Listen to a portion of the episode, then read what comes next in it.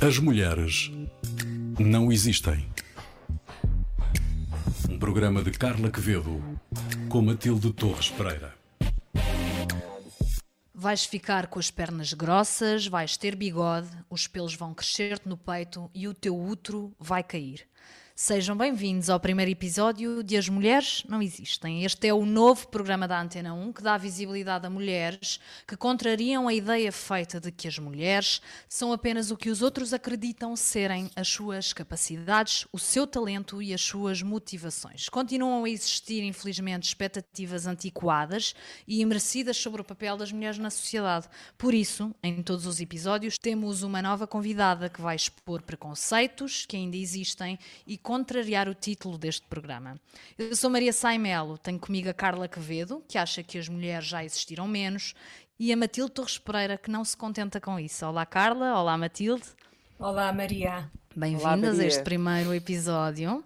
Vamos começar este primeiro episódio com o regresso a 1967, o momento em que pela primeira vez uma mulher participou na Maratona de Boston. Matilde, fala-nos sobre este acontecimento, sobre esta mulher, a Catherine Switzer é uma história muito engraçada, porque ela se inscreveu apenas com as iniciais, porque até aí, durante 70 anos, a maratona de Boston nunca tinha tido uma mulher a correr. E é daí que vem a frase que começa este programa. A ideia na altura é de que, é, isto nos anos, no final dos anos 60, é de que as mulheres se corressem ou se fizessem demasiado exercício, podiam correr o risco de ficar com pelos, com as pernas grossas e até de ter problemas no sistema reprodutivo. E, e, e esta Catherine Switzer pensou: não, eu vou, eu vou me inscrever e vou, vou tentar fazer esta maratona. E então inscreveu-se, começou a correr e foi logo uh, motivo de grande alarido por parte dos outros corredores masculinos, mas que à partida acharam graça e começaram a gritar: olha, uma miúda, tal e tal. Mas o insólito disto é que, claro, que a imprensa estava muito atenta e havia um, um autocarro de apoio que acompanhava a corrida e de lá saiu às tantas, furioso, um dos oficiais máximos da corrida, com uma cara de que não estava a acreditar naquilo que estava a acontecer, isto tudo está registado nas fotografias, e começou a correr atrás dela, a agarrá-la, ele de fato, ela de, de fato treino com os seus números em papel, não é colados à camisola, e começou-lhe a tentar arrancar os números. E ela diz que teve imenso medo na altura, parecia que estava a ser atacada por um animal, mas o namorado dela, que estava na, com ela na corrida, fez uma placagem a este oficial e ela continuou. E ah, diz que naquele momento exato. percebeu. Transformou-se quase numa luta livre ali. Completamente. E isto está tudo registado e é, e, é, e é fascinante. E ela diz que naquele momento percebeu não, eu tenho que acabar esta corrida, eu tenho que fazer isto, nem que acabe Exato. de joelhos, porque senão vai ser a prova de que as mulheres não conseguem fazer isto, ou que parece que estive a fazer aqui algum truque para ganhar Exatamente. publicidade. Que os obstáculos me pararam e me travaram. É? Exatamente. É? Então ela Exatamente. continuou e conseguiu, e foi a primeira mulher a completar esta, esta maratona. E foi muito importante para o desporto feminino que ela conseguisse fazer. Mas Carla, o mais que é que curioso, Matilde, esta história absolutamente extraordinária Uh, o que é. Há muitas coisas muito boas nesta história. Uh, a, a, Catherine Switzer começou por, por correr 16 km por noite e dizia ao treinador, uh, à pessoa que, que ela quis que, que a treinasse, que já corria 16 km por dia, portanto podia perfeitamente tentar a maratona. E primeiro foi recebida com, com, com surpresa, não, isso é impossível. Uh, mas depois este Arnie Briggs uh, começou a treiná-la uh, e, e incentivou-a sempre, e também o namorado, que também foi uma, uma grande ajuda.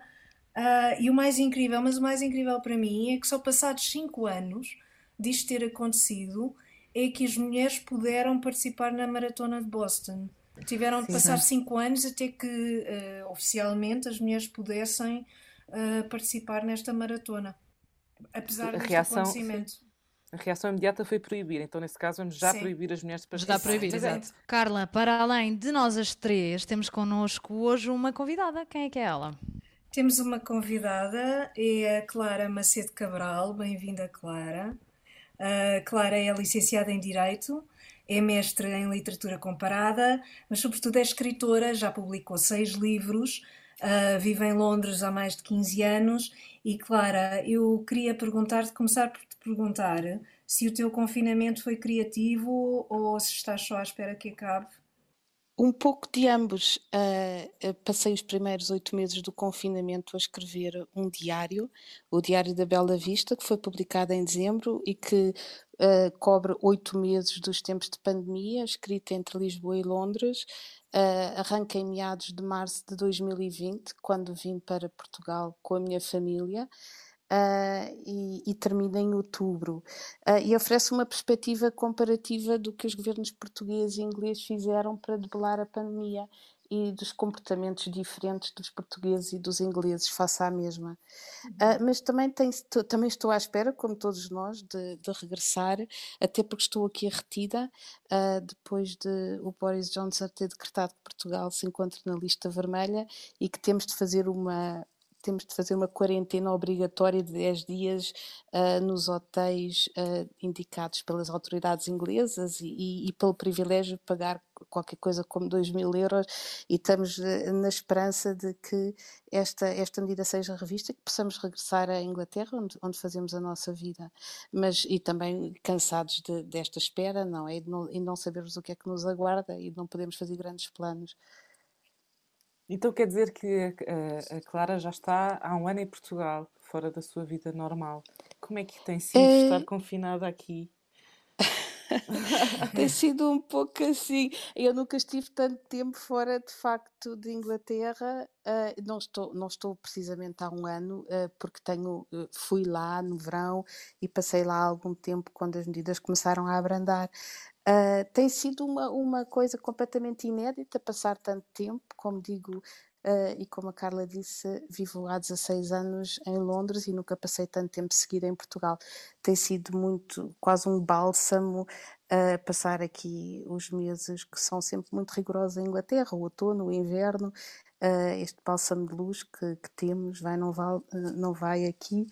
Uh, e também uma oportunidade de dar a conhecer ao meu filho melhor este país, embora sempre com uma grande resistência da parte dele, porque sente mais inglês do que português.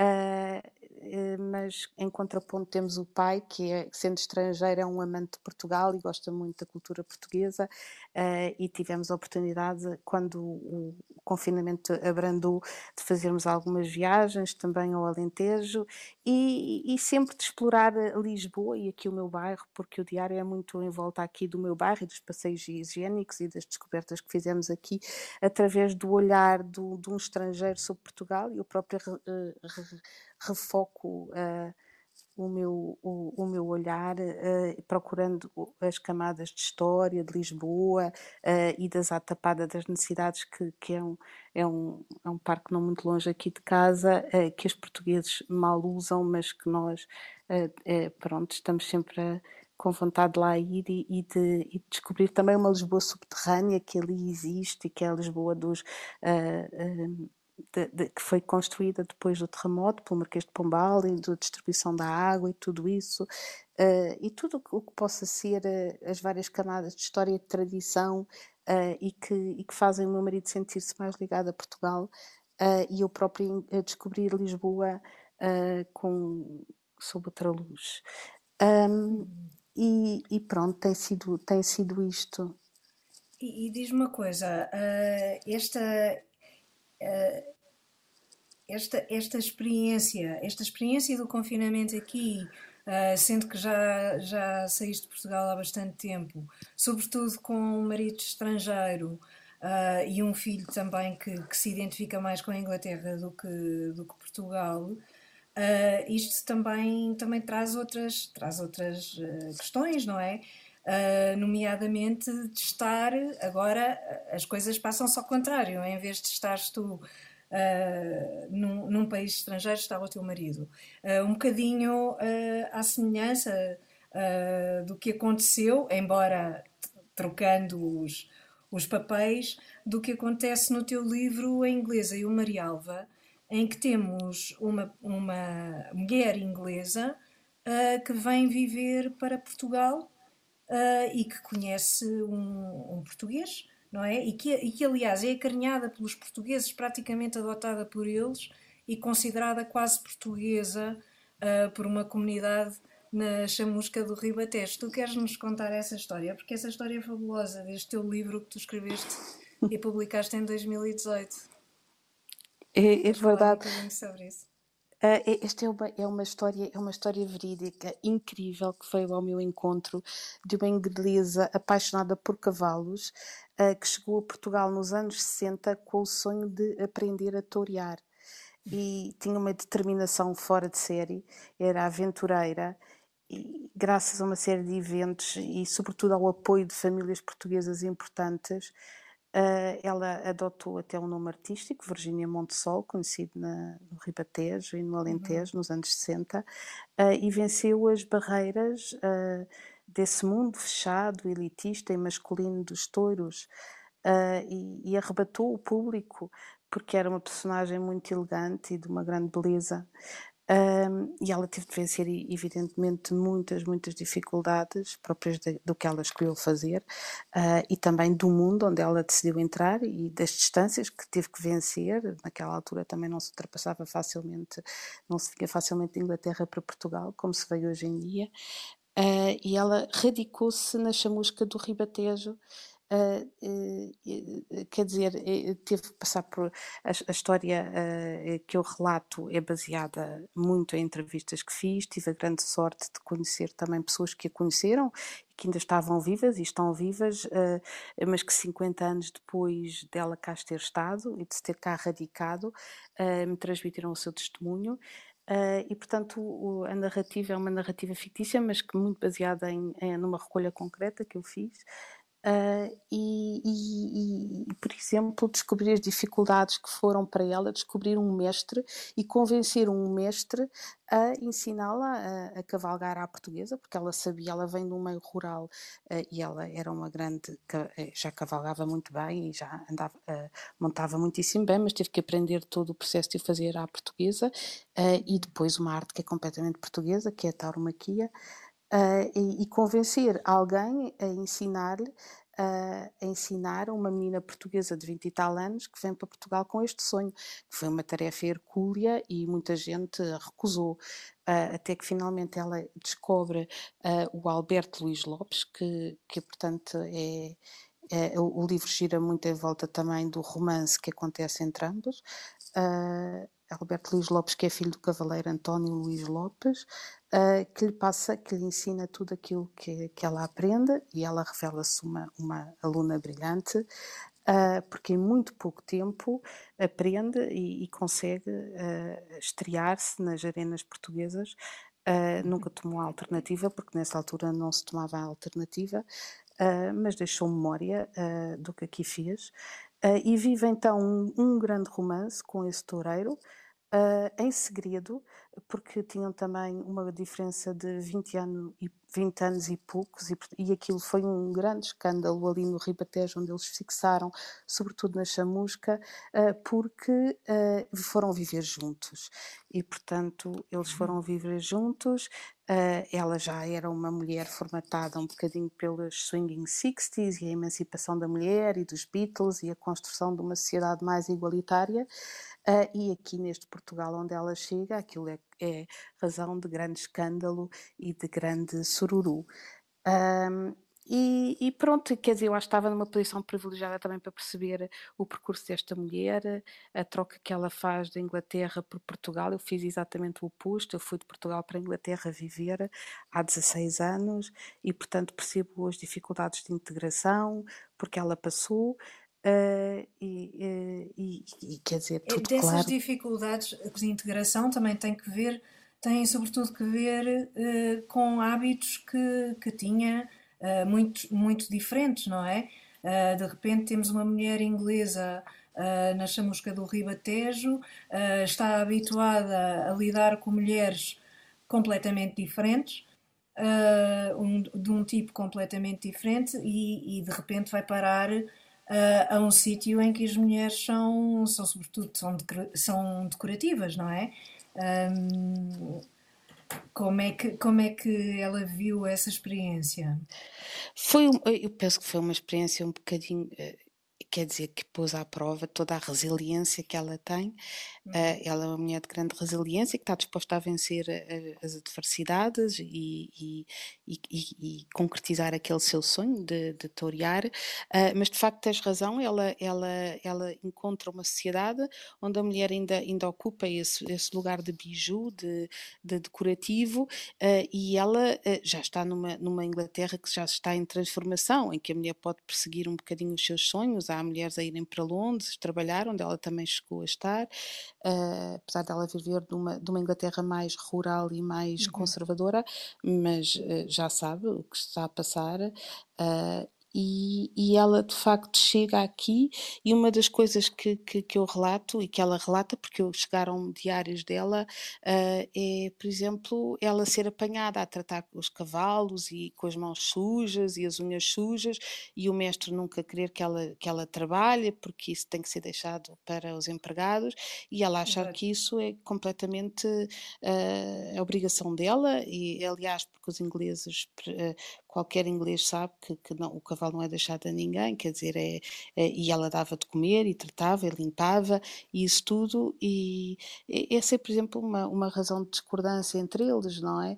Uhum. Uh, depois também. Uh, mas sim, a condição da mulher, por exemplo, uh, uh, ela, ela, sentir sempre que tinha que, que, que ir uh, falar com, quando havia reuniões sociais que, que se cingir ao grupo das mulheres e das crianças, e ela gostar muito mais de poder estar no grupo dos homens e de poder ouvir e falar com eles e, e, e não, e não o poder fazer.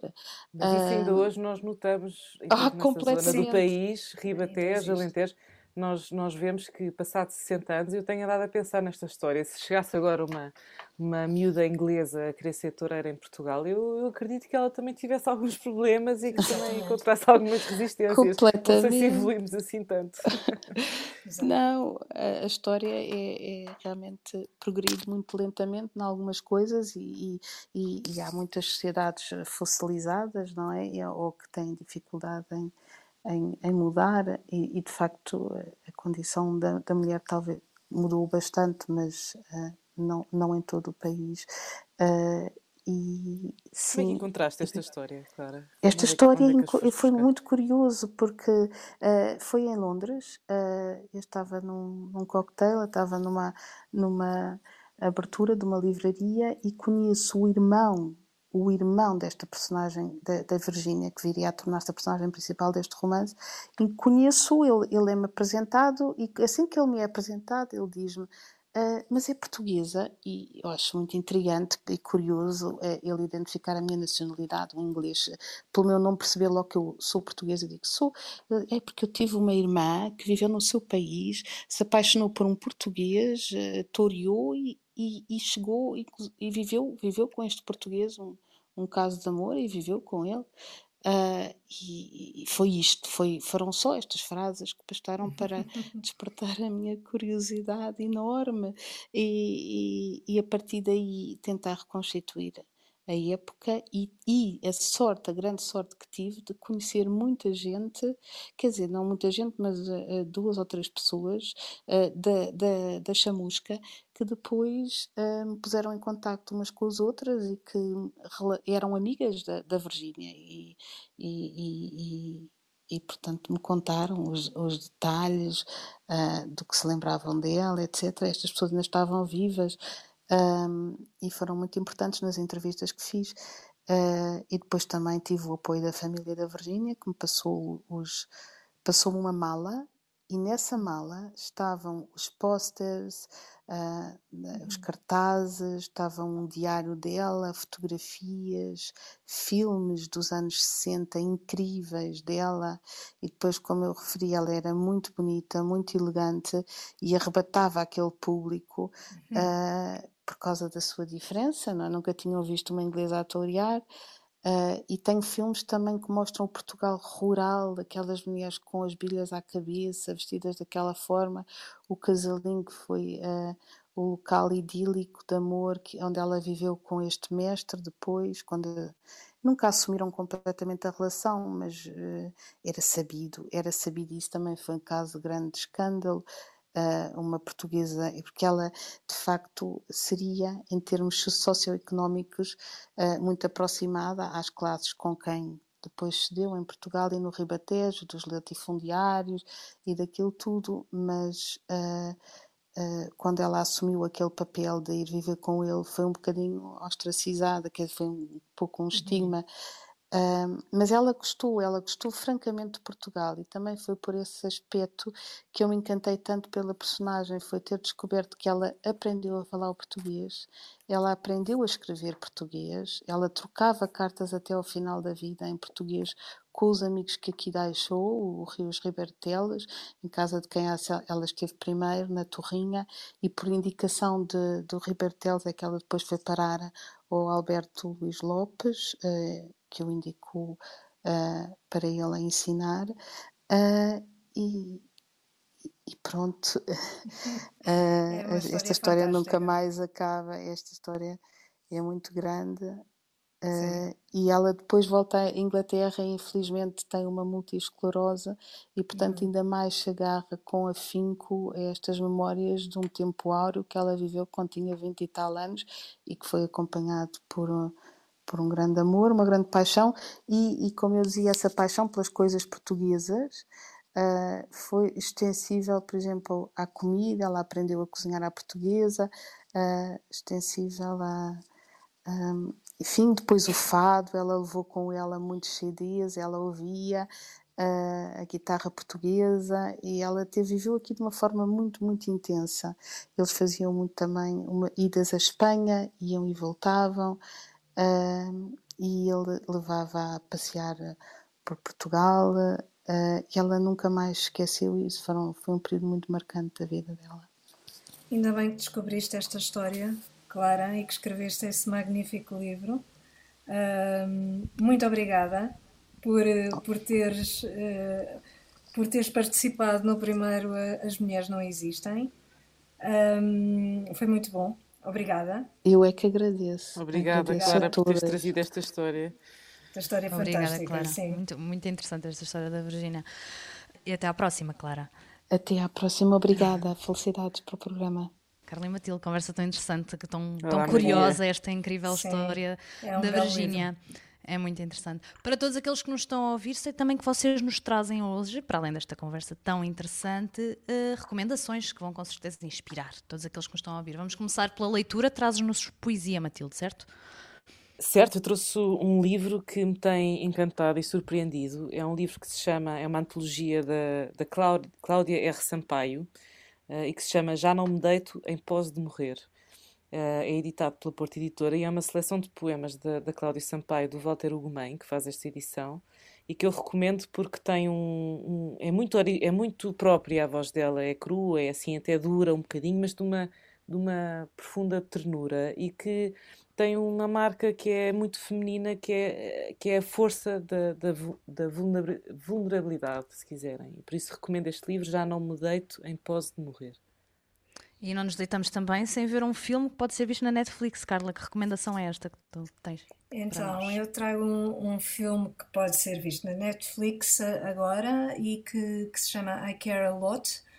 Uh, e deste filme, uh, a atriz ganhou agora um, um Golden Globe uh, de melhor atriz em filme musical ou comédia, que é Rosamund Pike uh, que faz um papel, uh, um papel curioso que nem sempre as mulheres adotam, que é o papel de vilã.